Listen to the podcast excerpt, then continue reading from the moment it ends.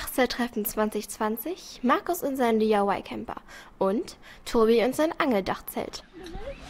Der Teleskopauszug hat zwei Systeme. Einmal eine Teleskopschiene und das zweite Mal fährt er über diese Schienen, die unten im Rahmen lau laufen, weiter aus.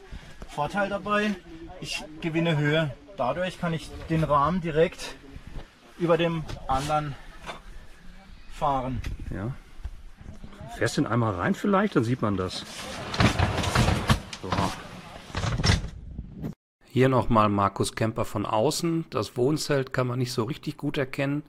Deswegen hier nochmal eine Aufnahme eines Dare to be Different mit eingezogenem Wohnzelt, wo man prima sitzen kann, wenn das Wetter ungemütlich wird. Hier oben sieht man noch ein Netz, wo dann die Klamotten oder das Tarp Platz haben. Man kann auch noch ein paar Lampen hinhängen oder auch die Spanngummis dran aufbewahren.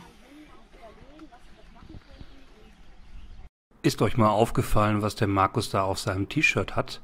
Da steht, das kannst du schon so machen, aber dann ist es halt Kacke. schon eine coole Sau, der Markus. Und jetzt geht's weiter mit Tobi. Ja, hi, ich bin der Tobi Tobi, hallo.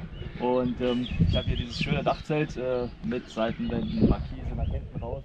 Ich bin daran schuld, dass man den Tobi jetzt nicht richtig hört. Ich habe den Finger auf dem Mikrofon.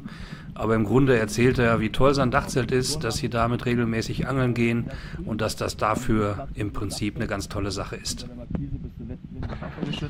Und hier kannst du schon umziehen. Zum Fischen ideal. Ich kann zwei Personen oben mitnehmen und in der Markise hinten mit so einer Karpfenliege können auch nochmal drei Leute unten schlafen. Und somit sind wir voll ausgestattet für den nächsten Trip. Ich wünsche euch noch viel Spaß. So, unter der Markise haben wir genug Platz zum Essen, Trinken, zum Feiern und uns auszuruhen. Gut im Schatten, wasserdicht, genug Platz, Küche, Küche etc. Und äh, hier feiern wir dann unsere Partys. In dem Fall zum Wohl, Meister. Zum Wohl.